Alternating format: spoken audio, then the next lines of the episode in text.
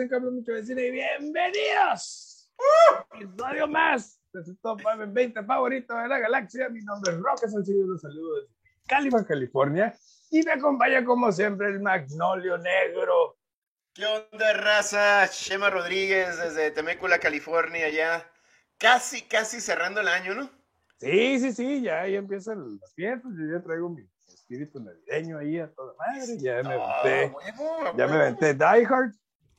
Oh, ese es de Navidad, ese es del 23 para, para Sí, pero ya, ¿eh? ya, ya, ya ando, ya ando en el Sacar la chamba, ir sacando la chamba. Muy bien. Muy bien, muy bien. Sí, está frío, ya, por, ya parece diciembre. Aquí en Mexicali ya Por está fin Mexicali se enfrió. Sí, dos semanitas de frío. pues vamos a ver qué onda. Y el tema de hoy, Top 5 Coming of Age Movies, que es, es tu... Me diste en la pata de palo. Los meros moles, mi hermano. Así es. Entonces, pues, ¿cómo te fue? ¿Estuvo difícil? Eh, fíjate que cuando me diste la, el, el, el, top 5 del tema, pensé en una película inmediatamente y, y, no, se me, no se quitó, siguió en mi número uno. Ah, ha sido una película que me, me, encantó, pero después empecé a hacer la lista y, ay, caray, se, se empezó a alargar. Traté, fíjate, traté de no tener muchas menciones honoríficas porque, o sea, ya eran 20, sí. mi top 20 y tenía casi, casi.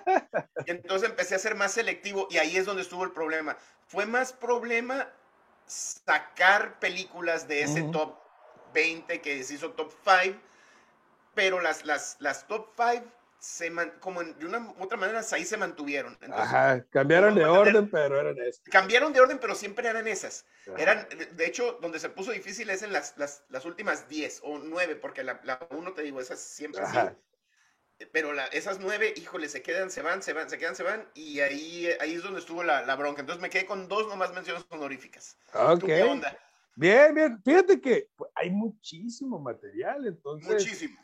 Muchísimo. Ah, eh, fue complicado y traté de, de, meter las películas, obviamente, que a mí me gustan y que tienen ese rewatchability value sí. eh, para mí.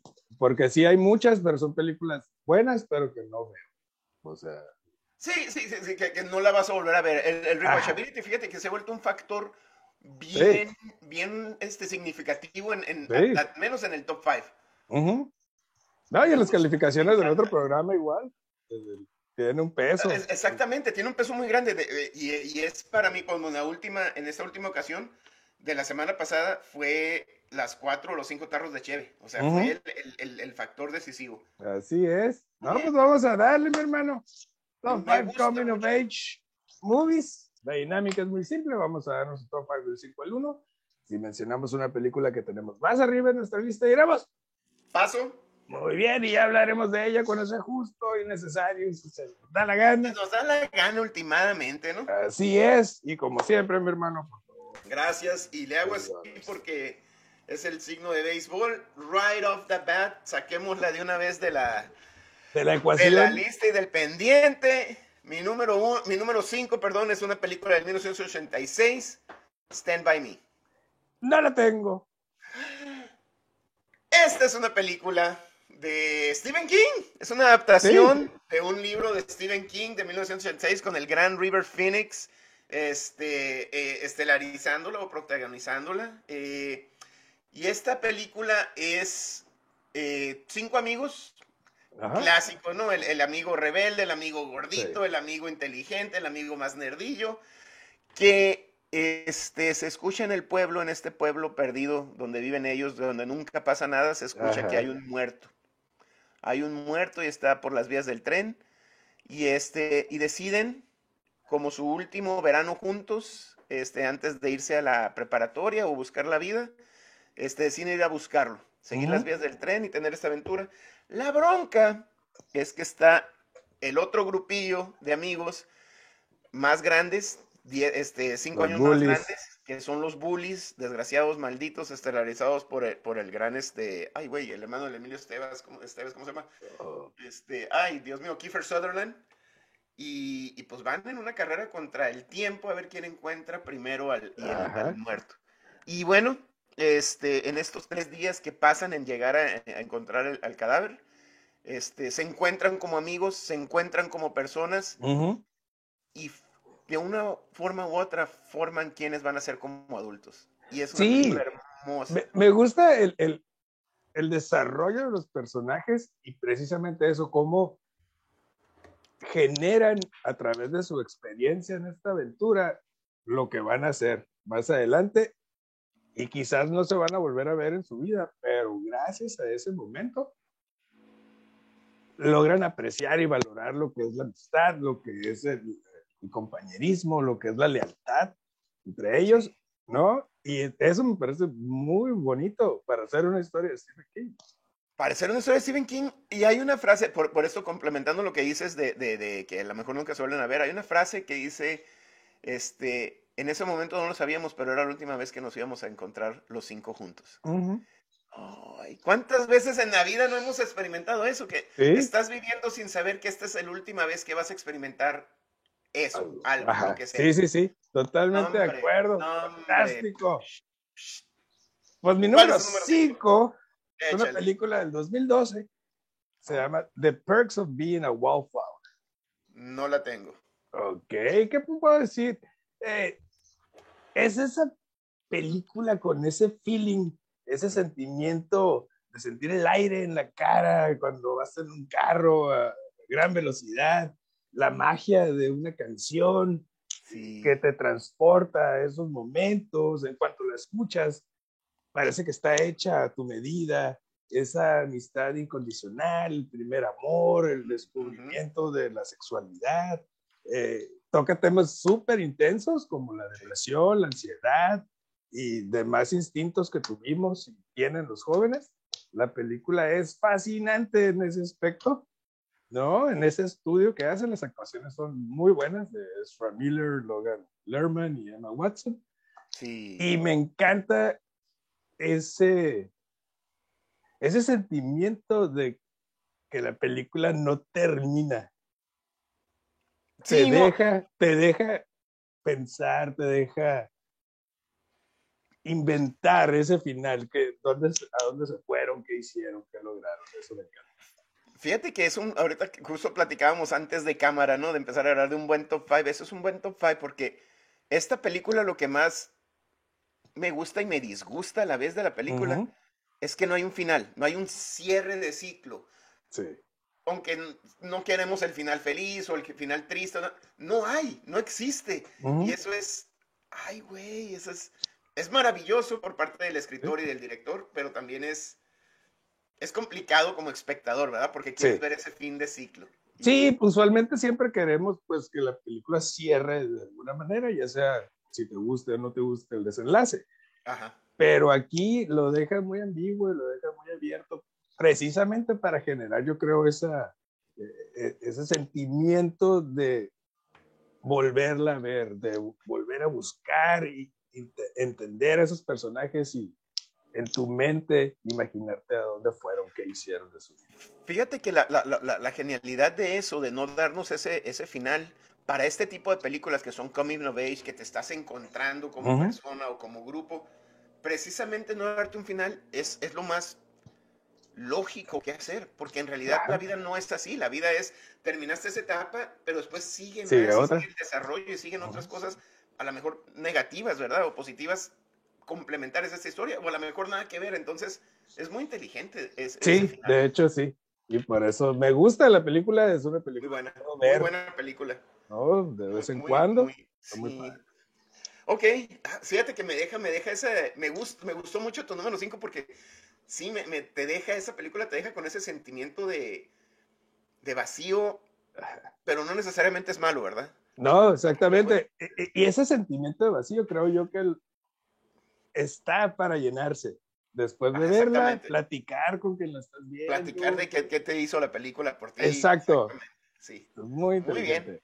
Ok, mi número 4, vamos a empezar un poquito más rock and roll. Esta película es del 2000. Este es del gran Cameron Crowe y es Almost Famous. No lo tengo. Esta película con este, la Kate Hudson y el, el- el Francis McDormand y el Billy Cudrop, el, el- niño. Esta es una película basada en hechos de la vida real. Sí. De un este, escritor, un joven que quería ser periodista y por azares del destino, este, toma, eh, lo, contratan en Rolling Stone Magazine en los 70s para subirse al, al camión de, de, de tour este, con la banda y con todos los groupies y todo lo que pasa y escribir sobre la banda. Es una banda ficticia, pero son los Doobie Brothers, ¿no? Me imagino. Creo que sí, no, no, no, no recuerdo. Es una banda, eh, o sea, en la, película es una banda, se llama Stillwater, y es una banda ficticia que creo que son los, los Doobie Brothers, este, o es este, ay, ¿cómo se llama? Este, ah, esta banda de ácido. No, sí son los Doobie Brothers. Bueno, el, punto no es ese. El punto es, que es un muchacho que es menor de edad, tiene 16 años. Sí. Y se hace pasar por un muchacho de 18 años. este, se sube a la banda, al, camión con la banda y como siendo un niño genera amistad con los, con los miembros de la banda, lo empiezan a tratar como un ser humano, donde en su casa pues, lo trataban como un niño, como alguien, era alguien, es un periodista, es un muchacho que piensa, es más inteligente de, lo, de, la, de todos en su casa, y por eso mismo le hacen como un tipo como de discriminación, lo, lo hace de un lado, este, le encanta el rock and roll, y encuentra a una mujer que es la groupie este, del vocalista, y se enamora de ella.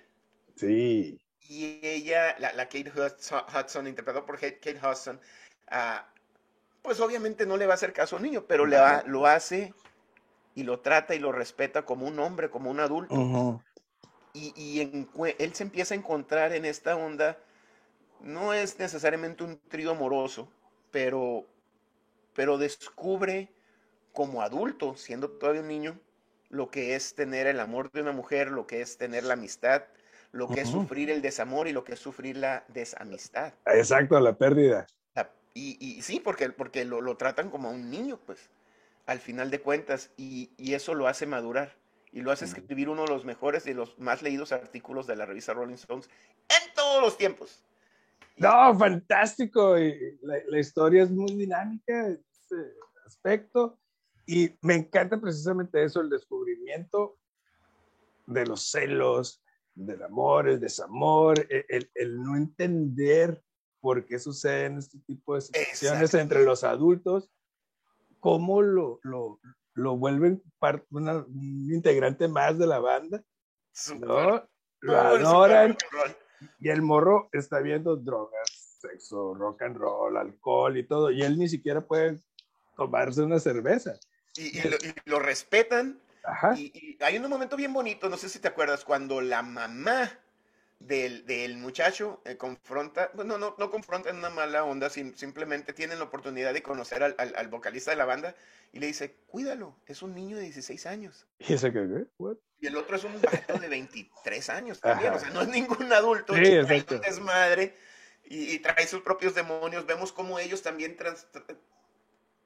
por tener esa interacción con un niño, ellos también tienen que madurar y crecer como personas. Es hermosa esta película. Sí, y se vuelve como una figura paterna. Se vuelve una figura como de hermano mayor. Ajá, no, tanto para el muchacho, sino ellos mismos adoptan esa postura de tienen que, hacer, tienen que madurar, ¿verdad? Y, y, darle consejos y protegerlo. Y eso me encanta, es una historia muy padre, muy, muy bonita, ¿eh? es una historia muy bonita. El soundtrack es espectacular de esta película, espectacular.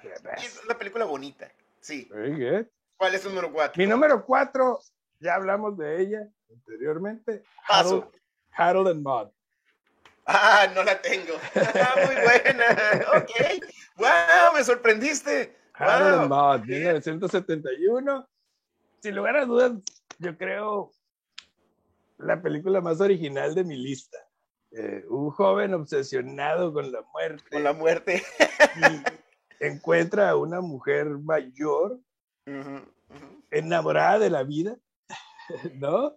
Y el mensaje es simplemente hermoso, maravilloso, cómo eh, la amistad y el amor se puede dar a, cualquier edad, eh, cómo proteger el sentimiento de pérdida, es muy interesante, es una película muy graciosa, la música de Cat Stevens, excelente la música. Sí, güey, es una de esas películas inolvidables, el, ver la transición de este muchacho oscuro eh, solitario, que no tiene ese apoyo, tiene mucho dinero, pero no tiene amor, no tiene amigos. es, completamente solo, es un niño completamente solo. Y ver en esta mujer lo opuesto a él y, enamorarse precisamente de eso. Y fíjate que, no, ya lo platicamos, ya sé, pero no, sé si andamos mucho en el tema, pero Maud este, toma a Harold bajo su ala porque Harold está obsesionado con la muerte y ella, ella lo que quiere es morir. morir, exacto. Entonces, lo, está de cierta forma lo está utilizando. Ajá. Es una paradoja bien cabrona. sí, como que, así empieza esa relación. Sí. ¿no? Y cambia completamente. Y es una película muy sensible, creo yo. Es una parte de tocar eso. Y lo, dijimos en su momento. La, la forma de dirección creo que estaba, aunque no estaba maduro, el director estaba adelantado a su tiempo en la forma en que dirigía y este y la el dinamismo de la película. Muy buena, me, sorprendiste. Pues ahí te va, mi número 3, creí que iba a ser esta que ibas a decir. Esta es una película italiana de 1988, Cinema Paradiso. No la tengo. Creí que esta iba a ser tu, tu, película. También ya hablamos de ella. sorry. También hablamos de ella. Qué hermosa película. Sí. Donde vemos un niño post uh, pre-guerra, Segunda Guerra Mundial, a hacer amistad con el, el cinema, el, perdón, el, operador de la cámara de cine en un pueblito perdido. Es el pueblo de Luca, yo creo. O sea, así hermoso. Pueblito perdido en Italia. Este, y lo vemos cómo crece sin papá, con una mamá ruda, pues que no sabe lo que, lo que está haciendo con un pequeño niño, que aparte es un demonio, el desgraciado, es, un, travieso de madre, inocente, hermoso, que, que encuentra en, esa, en este señor esa figura paterna. este, lo vemos crecer, lo vemos de ser un niño a ser un preadolescente, a ser un adolescente, a ser un adulto que por fin regresa exitoso al pueblo, pueblo. este, al velorio de su papá slash mejor amigo. No, hombre. Sí, güey. Con más corazón. No, hermoso. Y, y, y, lo más bonito es, es la relación, obviamente, de estos dos personajes, pero que a través de, de esa amistad surge el amor por el cine de la parte del niño y a tal grado que llega a ser cineasta. No, hombre, esa película, pues ya los dos lloramos en su, en su momento. Sí, güey, no, es preciosa. Ah, ok, ah. qué malito. ¿Cuál es su número tres? Mi número tres, Breakfast Club, 1985. No la tengo. No la tengo. Qué, qué agradable sorpresa. Mira, yo tenía ocho años cuando salió la movie. En 1985 y la vi, digamos, después, en el 90, 91, ¿no? Justo cuando podía entender los arquetipos que John Hughes utilizó para narrar esta historia de un grupo de inadaptados que al final del día pretenden sobrevivir sin importar su estatus social, preferencias y popularidad. Es una película relevante para nosotros por lo que significó en ese entonces.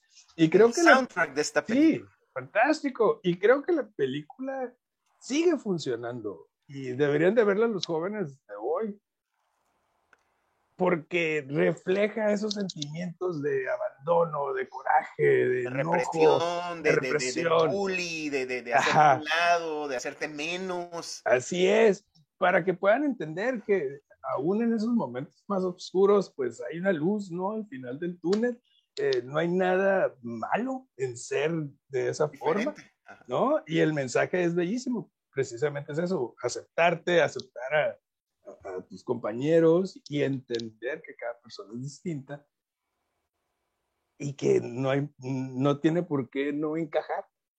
eso, eso me encanta, me encanta el mensaje que, como dices tú, todavía, todavía, todavía prevalece porque, porque nos pone a los, a los estereotipos, pero el mensaje detrás, detrás de eso es todos somos diferentes y no está mal. y al final todos tenemos los mismos miedos y todos tenemos capacidad de, de, cariño, todos tenemos, si tenemos un objetivo en común, en este caso los muchachos querían darle en la torre al director de la, de la, prepa, ¿no? Y demostrar que, ¿por qué me juzgas? O sea, ¿quién, quién demonios te crees tú? Nomás porque tienes un poco de autoridad, no tienes ningún derecho a, juzgarme, a hacerme menos. Y, y, eso yo creo que todos los jóvenes lo, lo- lo hemos vivido, lo van a vivir, Ujú. y, y por eso sigue siendo una película relevante. Me encanta, me Yes. encanta. Es tu número dos. Mi número dos, nos estamos moviendo un poco rápido, no sé qué está pasando, pero Sí, bueno, sí, esta sí. película, esta película es la, de las más, la más nueva de mi lista. Ok. Esta película es del 2016. Es una película que salió en Netflix. Toma eh, el tiempo en, el, en los años este, 80 Ajá. en Irlanda y es Sing Street. ¡Lo detengo! Oh my God. ¡Lo máximo! Esta película, raza, de veras. De veras. Esta de todas las películas que hemos mencionado, yo creo que tiene la que, la que tiene menos tonos de drama. Menos. tri- Bueno, es que sí, sí tiene mucho. Bueno, ahí les va. La- esta película se trata de uno- unos par de hermanos que viven con sus papás en Irlanda. Eh, papá, digo, mamá y papá ah, padrastro, este, en la parte pobre de, de la, de la ciudad, donde el más joven está yendo, está en la secundaria o está entrando a la secundaria y este, lo bulean y hay pleitos en la escuela y Ajá. es, es una escuela de totalmente de los barrios bajos. Y la mamá hace un gran esfuerzo por cambiarlo de escuela y meterlo a una escuela un poquito menos este, problemática. Y es una escuela más, más este, fresona. Sí. Y él no se encuentra porque él viene de los barrios bajos. Y Exacto. entonces, ah, ah, y para acabarle de molar de que no se encuentra con, con amigos, donde, donde qué cabe él, Ajá. ve a la mujer de sus sueños, a la muchacha de sus sueños que es mayor, y la única manera, la única manera que hay que este, eh, conquistarla, haz una banda de rock.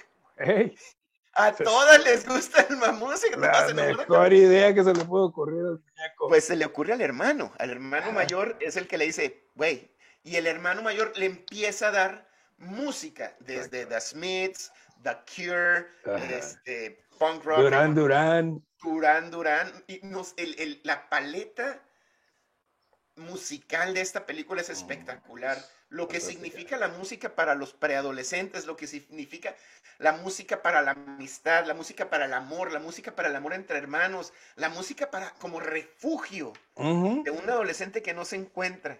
Así es. Es lo mejor No, es lo máximo. Y, esta película. y ver formar la banda y empezar a, a generar ese criterio musical, ese Musical, ¿qué les gusta? Y evolucionan, evolucionan de nomás este, Ajá. de guitarras y, y batería a tener teclado, a hacer Sí, punk rock, a hacer new age. sí, sí, Me sí. encanta cómo evolucionan. Y, y cómo empieza a escribir sus rolas y empieza a, a- expresar esos sentimientos a través de la música, que pues uno que toca instrumentos y que compone rolas, sabe lo importante que es la música para, para nosotros, ¿no? Y para transmitir. Como todo. Ajá. Para Sí. transmitir emociones. Y, y es una historia muy hermosa, es una historia muy dinámica y las canciones son fantásticas. E- Esta película lloras de alegría. Sí. Esta película es un ensayo a lo que es la música, porque Ujú.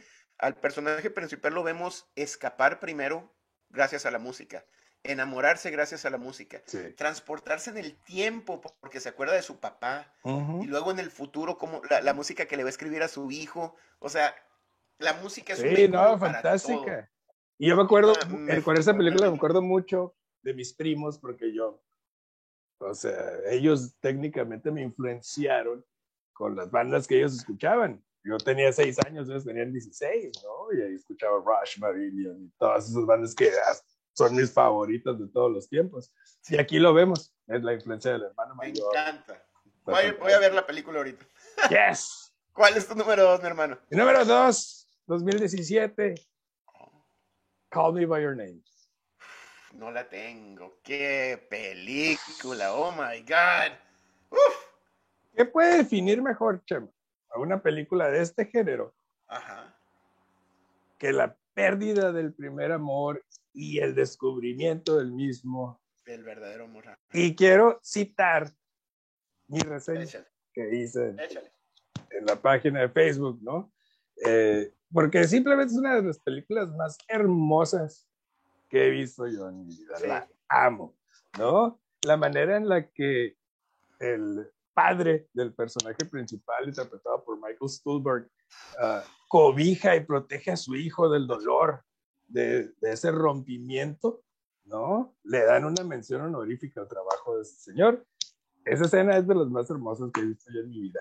Y esta película es como una oruga que lenta y bellamente vemos transformarse en una mariposa, que sin más nos deja con una sensación de plenitud, solamente por haber sido parte de ese proceso. Experimentarlo. Así es. Hombre. Qué peliculón. ¿Sabes qué es una de las películas favoritas del Chemita? No, pues está hermosa, fantástico. Y ese, me encanta el tema, obviamente, porque es un joven con un... Uh, mayor. Un señor mayor, ¿no? Un joven más adulto. Un joven adulto. No, y es, un, es ese descubrimiento de la sexualidad, de experimentar, de saber si te gustan los hombres o las mujeres. Ajá. Y, y, el tema es, está tocado con un buen gusto. Con mucho tacto, con mucho tacto, tacto y muy buen gusto. Y sin eso... ser vulgar, a pesar de que hay unas escenas ahí fuertes. Sí, ¿no? pero, pero, Son pero escenas son escenas necesarias para Ajá. complementar la historia sin caer en la vulgaridad, vulgaridad. Y es más por... Lo, lo, creo que lo, el, el, trabajo del director es muy bueno porque no es una película, es un tema tabú todavía, desgraciadamente. Sí.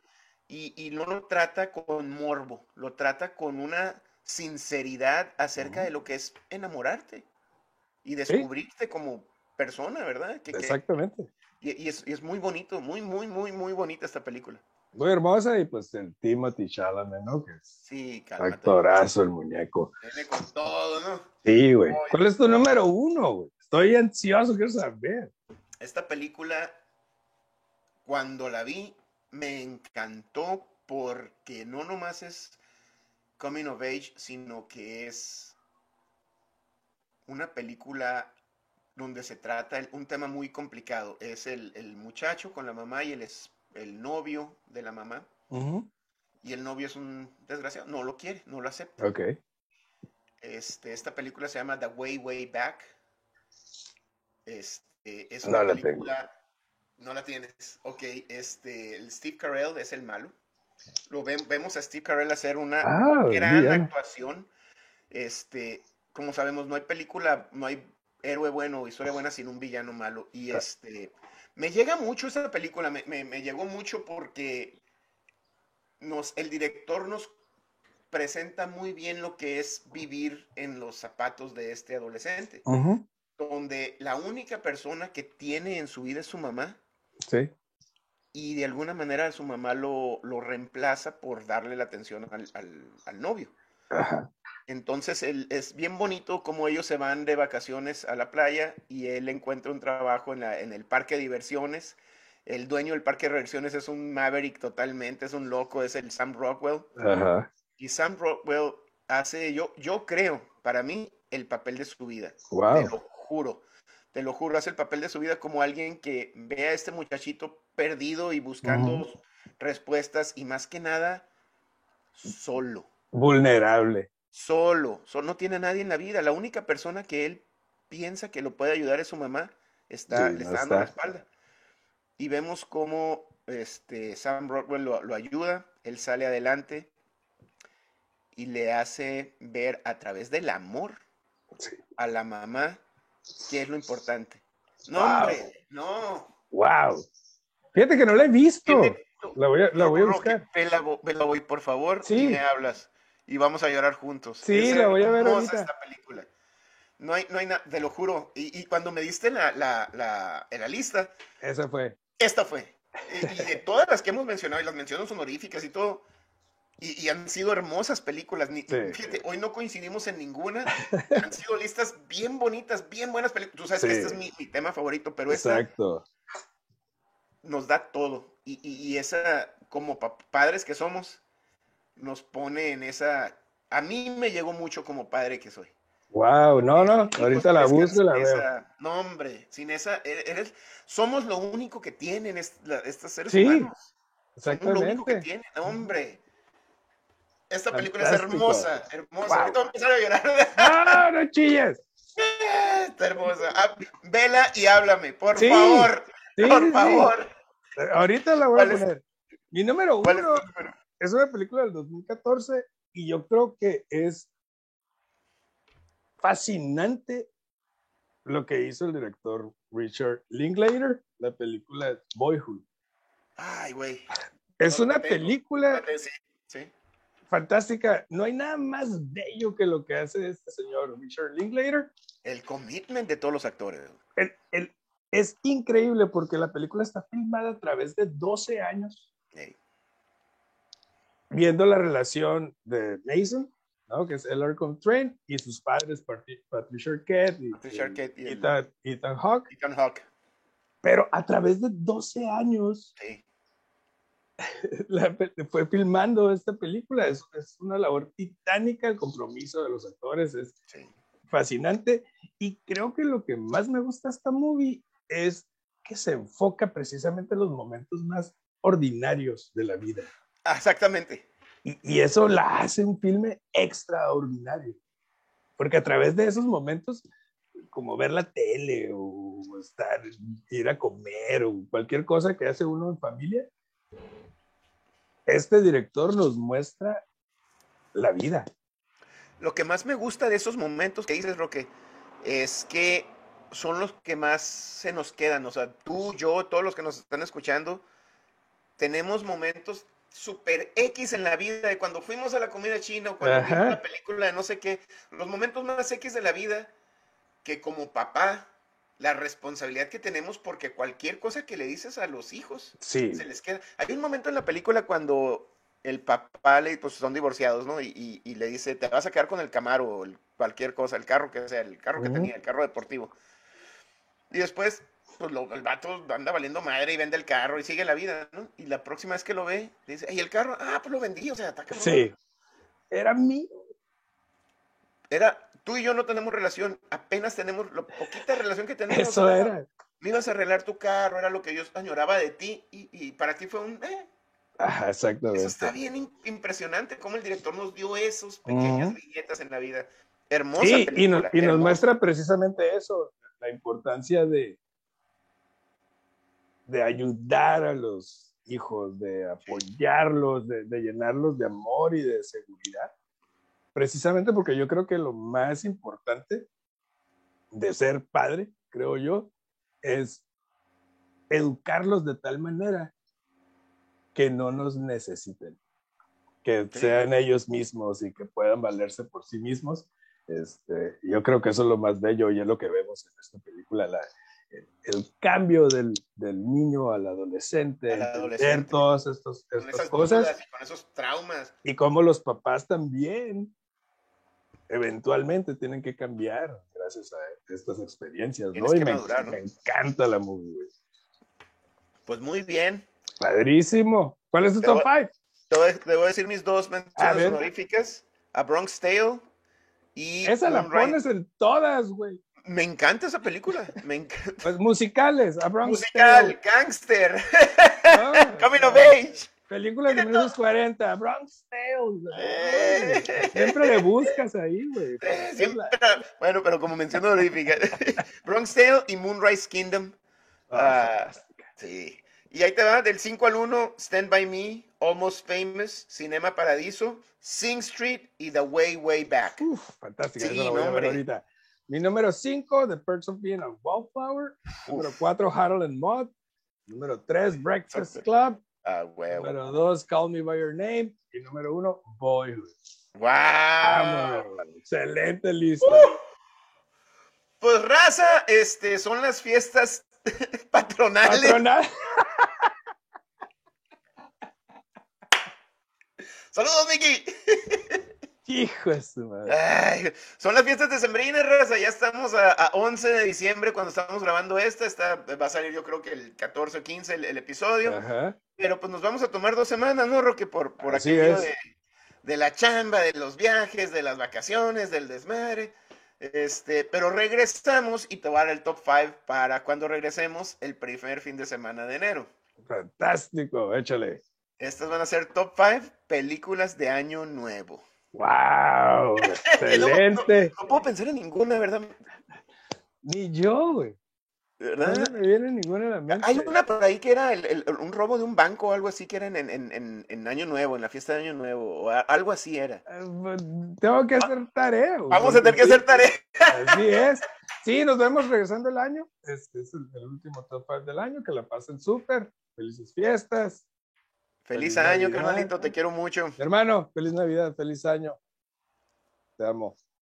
Y nos vemos la- el año que entra. El año que entra, raza, gracias. Es- oye, sigan suscribiéndose, pasando Sí. la voz. Ya lo mencionamos, fueron eh, 350% creció nuestro Sí, auditorio, Vamos. lo que está muy chingón.